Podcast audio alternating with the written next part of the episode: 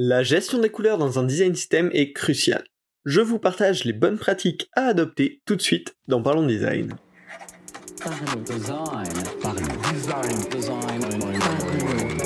Parlons Design saison 6 est sponsorisé par la KakatoS Academy.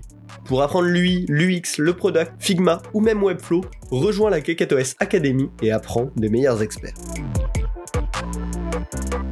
Salut, c'est Romain Benchna, bienvenue dans Parlons Design pour un nouvel épisode dans lequel on va parler de comment gérer ses couleurs dans un design system.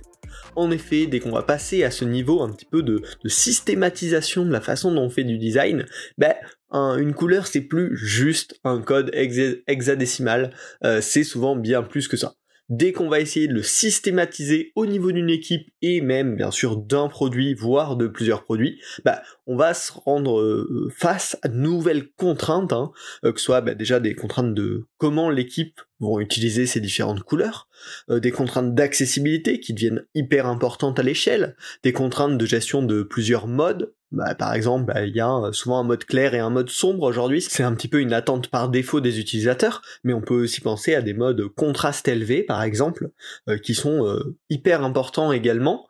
et bah, bien sûr, on va avoir les contraintes de cohérence des interfaces. Bah, voilà, plus on va faire grossir un produit, plus il va y avoir d'éléments de fonctionnalités différents, potentiellement de produits différents et de personnes différentes qui travaillent sur ces projets, plus on va avoir besoin d'harmoniser tout ça. donc j'ai déjà rencontré ces problèmes à travers plusieurs projets, que ce soit en agence, en projet perso ou euh, en startup. Et globalement, euh, de mon expérience, il y a une méthode qui se dégage que voilà, j'ai pu valider, tester, approuver personnellement et qui sur le, euh, pour l'instant moyen terme, avec un ou deux ans de recul, semble bien fonctionner. C'est ce qu'on appelle les tokens sémantiques. Ça va être des tokens de couleurs qui s'auto-expliquent et qui permettent donc bah, à tous les designers finalement de les utiliser de la même façon euh, sans avoir besoin d'avoir une base de connaissances spécifique. Juste les tokens en eux-mêmes vont s'auto-expliquer. Et ça va être bien sûr derrière des tokens hyper faciles à traduire pour un dark mode ou un mode au contraste, euh, vu qu'on va les attribuer directement à une fonction. Alors, Comment en arriver là? Bah, C'est pas si simple que ça. Du coup, ce que je vous propose dans cet épisode, c'est de structurer ensemble un système de couleurs en deux niveaux pour finir sur ces fameux tokens sémantiques et puis euh, voilà, faire le chemin ensemble. Alors, ne tardons pas plus, commençons tout de suite avec le premier niveau, euh, parce que oui, pour arriver à ces tokens sémantiques, en général, faut passer par un premier niveau, qui est le niveau 1, qui est le niveau que j'appelle des tokens primitifs. Alors, ce premier niveau de couleur, c'est tout simplement là où on va définir une palette de couleurs hyper étendue qui nous servira de color picker pour la suite. C'est un petit peu cette palette de couleurs qu'on a un petit peu l'habitude de faire par défaut. On va euh, avoir parmi l'ensemble, les millions de couleurs disponibles, on va se restreindre à une certaine partie selon certains critères. Alors en général, pour créer cette première palette hyper large, on va choisir initialement des teintes, alors quelques teintes dans une dizaine de niveaux de luminosité parmi toutes les couleurs disponibles euh, et on n'utilisera jamais directement ces couleurs dans le produit. L'idée c'est vraiment avec ces primitifs de créer une base sur laquelle on s'appuiera derrière par la suite qui servira de référence euh, pour créer la palette de couleurs utilisables, ces fameux tokens sémantiques. C'est aussi une palette qu'on va vouloir nativement hyper large parce qu'elle permettra euh, dans l'avenir, si besoin, de pouvoir étendre notre palette de couleurs sémantiques. Donc il faut vraiment que cette palette primitive soit euh, plutôt euh, généreuse en termes de variantes de couleurs et en termes de teintes, parce que c'est ce qui simplifiera le travail derrière et surtout l'évolution. Donc pour créer cette palette, bah, c'est tout simple, on va déterminer l'ensemble des teintes nécessaires à notre projet, donc du rouge, du bleu, du gris, du vert. Faut pas hésiter à être exhaustif, potentiellement on peut aussi vouloir plusieurs teintes d'une même couleur, hein. donc un bleu saturé euh, et un bleu profond, c'est pas du tout gênant. Derrière, on va choisir pour toutes les teintes dont on a besoin une couleur de référence. Euh, donc voilà notre bleu cœur, notre rouge cœur, notre vert cœur, etc. Voilà la couleur qui, qui, va, qui va être au cœur de cette palette là. Et on va la dériver en plusieurs niveaux de luminosité. Alors pour ça, c'est ce que vous avez souvent vu, où par exemple on va avoir euh, un red 0, red 10, red 20, red 30, red 40, jusqu'à red 100 comme ça. Souvent c'est un code qu'on va utiliser pour induire, euh, pourrait en tout cas expliquer un certain niveau de luminosité de cette couleur, et ça permettra donc pour chaque teinte d'avoir nos couleurs de référence, et surtout tout un gradient d'une variante très très claire à une variante très très foncée. Pour ça, ben, on peut jouer avec deux façons, soit le code HSL de la couleur, donc HSL c'est pour Hue Saturation Lightness, et en faisant évoluer la lightness, on va pouvoir créer ces palettes euh, plutôt harmonieuses en termes de luminosité. Si on veut être encore plus précis, on peut utiliser le code CSL, euh, qui lui quand on fait changer le paramètre de lightness, reste consistant à travers les teintes, donc ça va être encore plus pratique à l'usage, mais un petit peu moins répandu, un petit peu plus compliqué à utiliser. Et il y a même des outils comme atmos.style qui permettent euh, de générer tout ça pour vous et de vous aider euh, dans la création de cette palette de primitives. Donc n'hésitez pas à creuser là-dessus.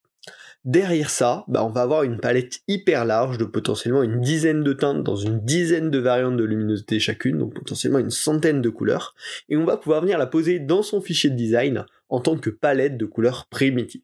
Donc on le rappelle, ces couleurs primitives, on va jamais les utiliser directement dans notre design. Ça va uniquement nous servir en fait cette grande palette de color picker pour l'ensemble de la suite du projet. C'est un petit peu on a restreint parmi toutes les couleurs possibles dans le monde, celles-ci correspondent à notre marque, à notre image, euh, bah, tout simplement, oui, image de marque, hein, à notre brand. Et du coup, bah, désormais, dès qu'on voudra créer euh, une nouvelle couleur dans notre palette sémantique que elle on va vraiment utiliser dans notre produit au quotidien, ben on viendra le piquer dans cette palette là qui fait office de référence. Donc c'est vraiment euh, l'étape euh, initiale, l'étape cœur qui va permettre derrière de construire par-dessus. Et si notamment vous voulez transformer, passer d'un système de couleurs pas sémantique à un système de couleurs sémantique, la première étape est souvent la plus compliquée, c'est de ramener notre palette initiale dans une palette de primitives large, cohérente, et c'est bien ça toute la difficulté. Une fois qu'on aura cette palette de couleurs primitives, là on va pouvoir passer au deuxième niveau de tokens de couleurs, les tokens sémantiques. Là, ça va être la palette utilisable dans le produit euh, pour attribuer une couleur à un usage. Donc en fait, à ce niveau-là, on va définir des couleurs de texte, des couleurs de background, des couleurs de bordure, qui seront nommées en tant que telles.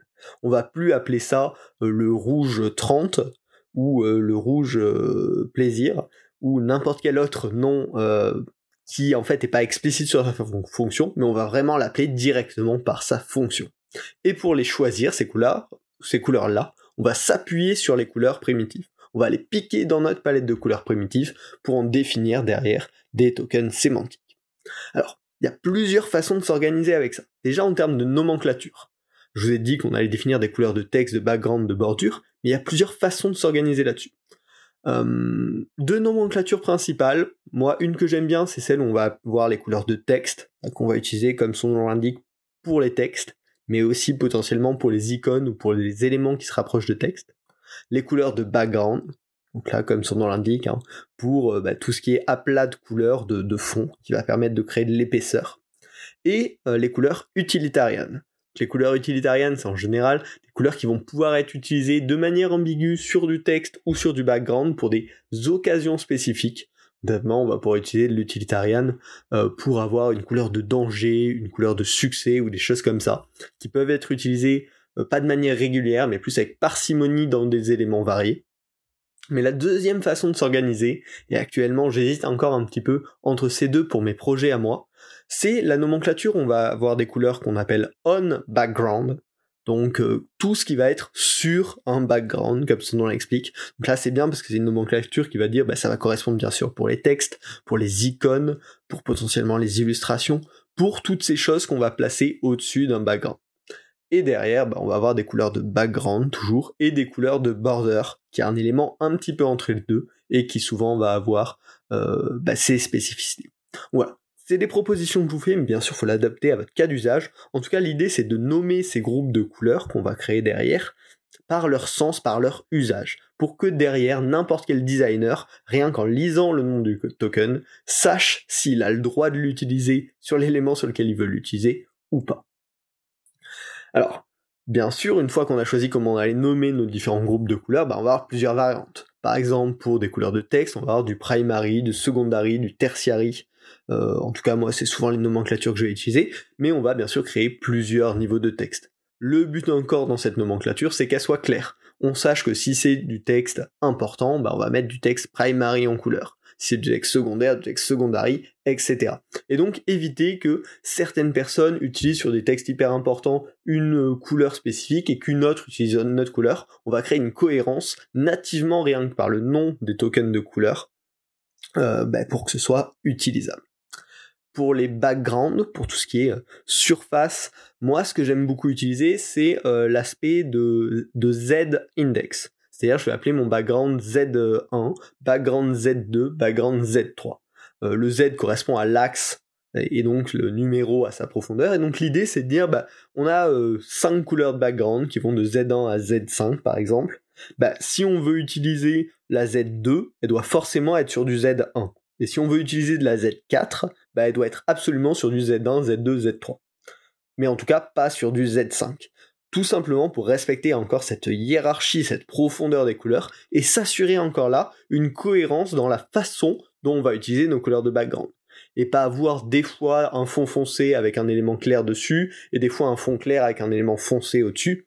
On va éviter toutes ces incohérences entre les designers en nommant directement les euh, couleurs par leur usage et par les contraintes qui vont avec. Et donc là, on a déjà tout cet avantage de meilleure compréhension avec ce, nommage des tokens, mais derrière aussi on va pouvoir bah, s'assurer du contraste directement au niveau des tokens de couleurs. Si on assure que toutes nos couleurs de texte ont un contraste suffisant sur toutes les couleurs de background, eh ben, on est sûr que toute notre app va être accessible à minima à cette question de contraste des textes sur les backgrounds.